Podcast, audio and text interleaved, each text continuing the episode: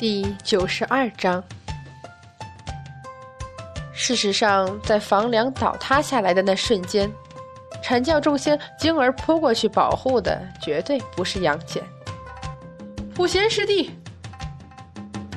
虽然半点灰尘也没有沾染上衣袖，望着这瞬间垮下的偌大屋子以及尘土飞扬，普贤真人还是很干脆的一闭眼。恰好倒在众师兄弟的身上，太乙真人倒是没过去，他忙着找自己的徒弟。哪吒，哪吒！呛了好几声，哪吒跑过来急问：“杨戬师兄呢？”太乙真人一见徒弟，顿时大喜，顺带不以为意道：“用不着你担心，有你玉鼎师伯在。”谁都没有惊慌失措，惊慌失措的唯有韩华。玄照，又是一声惊天动地的巨响。小丫头，还是跟俺老孙让开吧！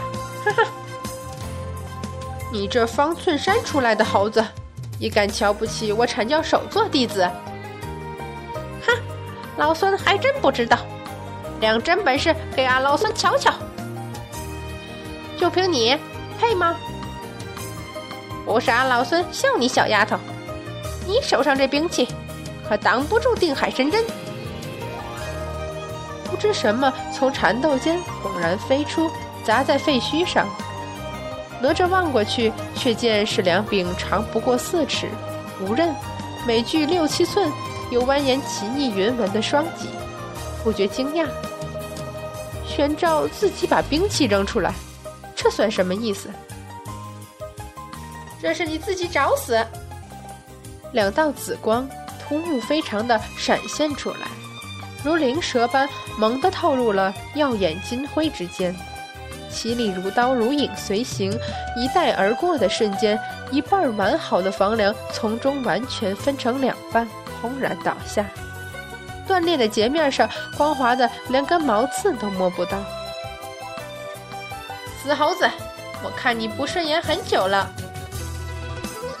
尘埃落定，模糊的身影才隐约可见。那青黄纤细的身影在凄厉紫光之后，一展衣袖，背身反转，悬空一脚踢过去。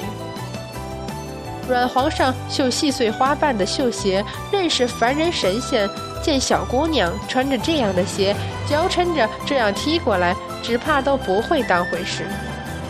幸好他对面的是孙悟空，金箍棒抬手一架，在足尖接触的瞬间，广成子已经先知先觉的捂起耳朵了。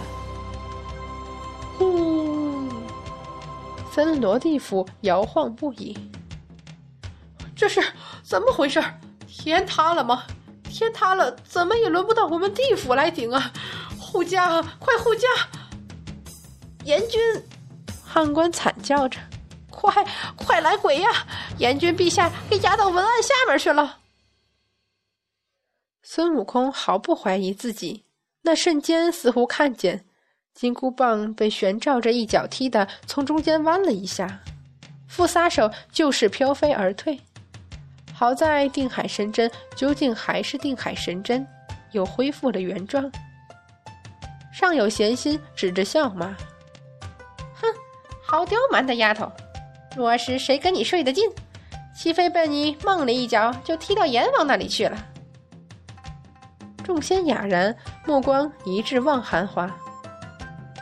我说在昆仑的时候，怎么经常看他手上、脸上青一块紫一块呢？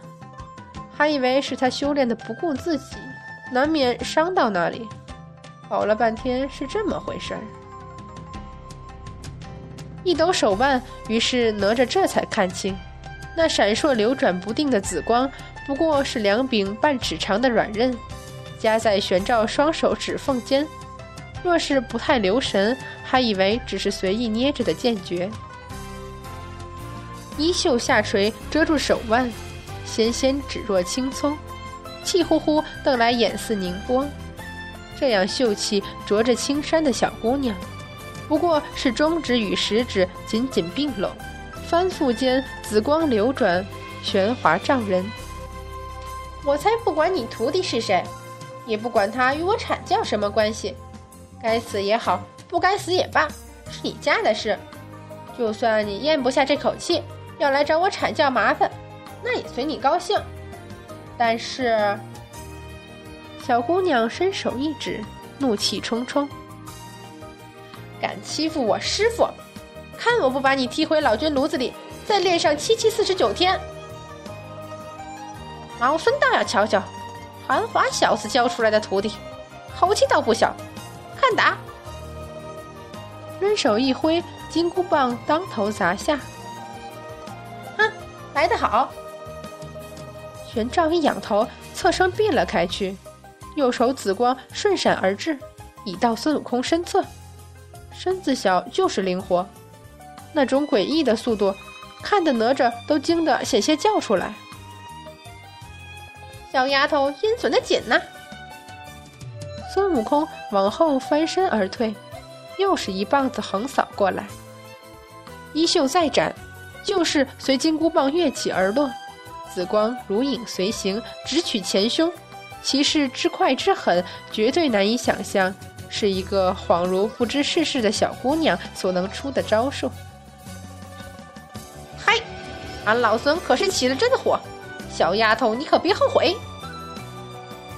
一声大喝，金箍棒化作漫天金辉，直映而上九霄。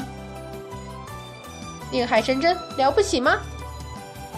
铁嘴猛一阵衣袖，顿时紫光瞬息而至孙悟空眼前，大惊之下猛仰头，那紫光也顺势而落，凌空一个猛翻身之后，金箍棒横空一让，紧紧扯住了。好你个小丫头，留这手暗算俺老孙！那软刃已从指尖脱离而出，回烁着紫光的，正是一道长达三丈的青锁。锁系软刃闪烁着欲饮鲜血的冷光，玄奘右手衣袖已经滑落到肘上，紫锁的另一端却是他平日手上套着的青镯子，只是此刻那沉郁的翡翠色变得暗淡如水。冷哼一声，反手而绕上紫锁，两下一较力，却是谁也奈何不得。玄奘恼怒，一抬左手。那雪白手腕上的青镯依旧明丽，而软刃尚夹在指尖。这回孙悟空见势不妙，一抽金箍棒，猛地窜开，几乎是瞬间，紫光掠面而过，带走了几根毛发，口上目字不饶人。嘿，小丫头的兵器原来在这里，韩华小子，你可得小心了，指不准哪天抱着自个儿宝贝徒弟的时候，一不小心。话还没说完，青黄身影迎面扑上，还不住口！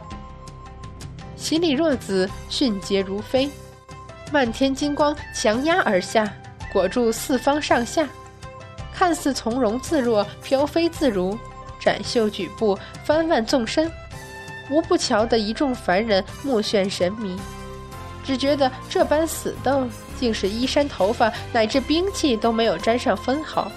一触即走，灵动飘逸。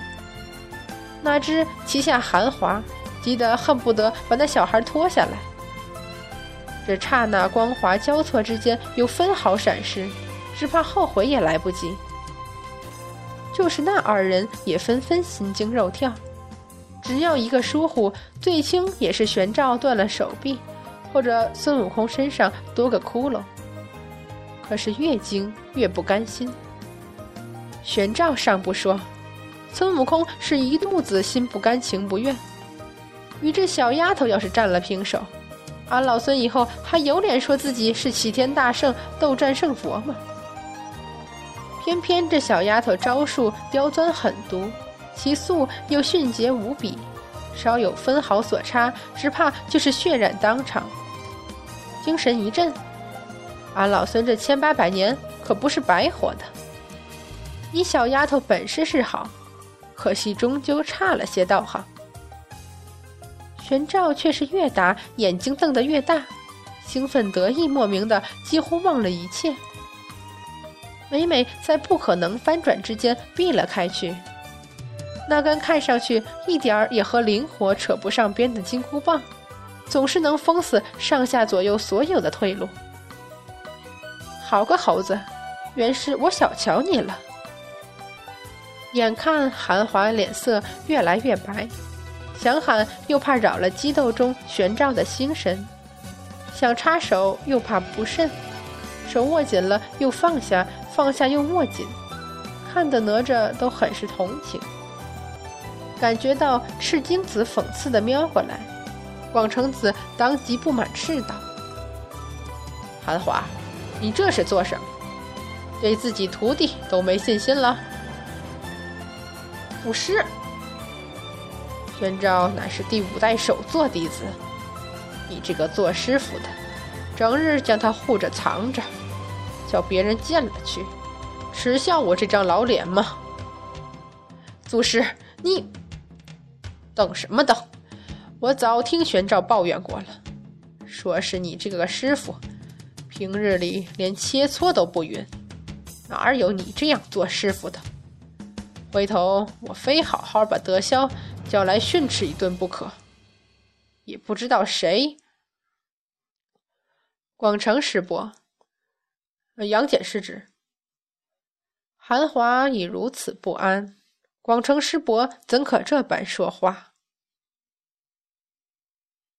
赤精子继续冷笑着瞄广成子，后者本来就讪讪。被他这一击，险些又吼出声来。恰在此时，赤精师伯，呃，万万没想到杨戬会突然喊自己的赤精子，颤了一下，赶紧收回冷笑和讽刺的表情。是指有什么事？把阴阳镜给弟子。啊！这下阐教众仙全都做贼心虚的跳了起来。我我我没带。赤精子吞吞吐吐，赶着往后躲。师伯，杨戬略微抬眼，似乎有些惊讶，又似乎有些不解。师伯说什么？啊，没，我是说。赤精子被广成子这一推，这才想起沉香是被阴阳镜摄了魂魄的事儿。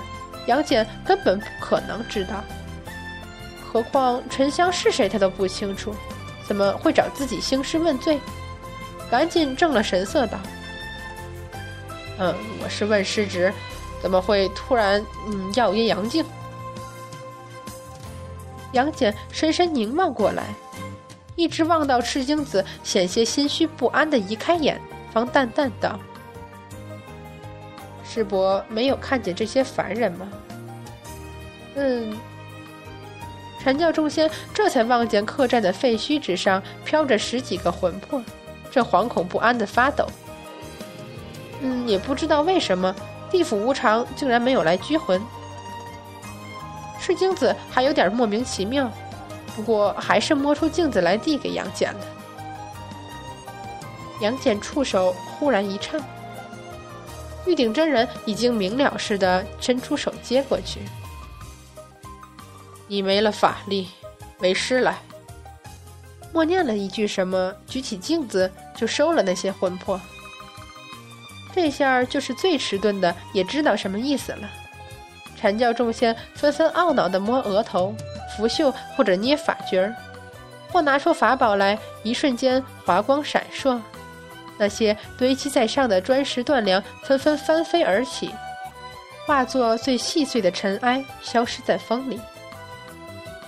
有的人死了，有的人还活着，鲜血混着尘埃一起流淌，的确是无妄之灾。翻着眼睛想想，似乎也不能完全怪他们阐教，是不是？就算不救这些人，他地府难道还敢不收这些魂魄？他天庭还敢找上昆仑来说他们违反天条？不过，瞥杨戬一眼，清俊俊美的侧脸上神情依旧冰冷，眼神却带着专注。凝望着那些本来不会得他一次侧目的凡人。他站在那里，没有分毫表示，却从眉间眼角露出淡淡疲倦与深切温柔。于是，都认命的从袖子里摸出丹药来，也不管这些凡人是死是活，反正一人塞一粒。玉鼎真人翻过镜子来，微微闭眼，依旧是默念了一句什么，红光一闪而过。顿时响起了一阵呻吟，那些凡人摇摇晃晃的站起来，茫然的四处张望，似乎还不知道发生了什么。赤精子师兄，你翻什么白眼儿？没，我就是奇怪，玉鼎师弟怎么会知道我阴阳镜的法诀？这有什么奇怪的？我也知道。太乙真人相当不以为然。什么？赤精子失声惊叫。你是怎么知道的？这声喊委实太响了些。以至于从玉鼎真人手中接过阴阳镜的杨戬手指一颤，险些没抓稳。好在阴阳镜这样的法宝，就算跌在地上也不会碎。连玄照孙悟空都受了一惊，一个半边手臂上的一层毛都被削去了，一个躲闪不及，发髻散了半边，坠下的珠子也全部粉碎。玄照。偷空往下瞄一眼，咬咬牙，一跺脚：“孙猴子，你别想走！”孙悟空也瞄一眼，估摸着再打起来难免控制不住，索性还是离远点儿。小丫头，别说俺老孙欺负你！两下争执，手上不停，竟是越打越往天上了。不好！太乙真人连声道：“快跟上去！”众仙刚有疑惑，立刻又被文殊广法天尊下一句话惊得赶紧驾云而起去追。红军老祖还在瑶池，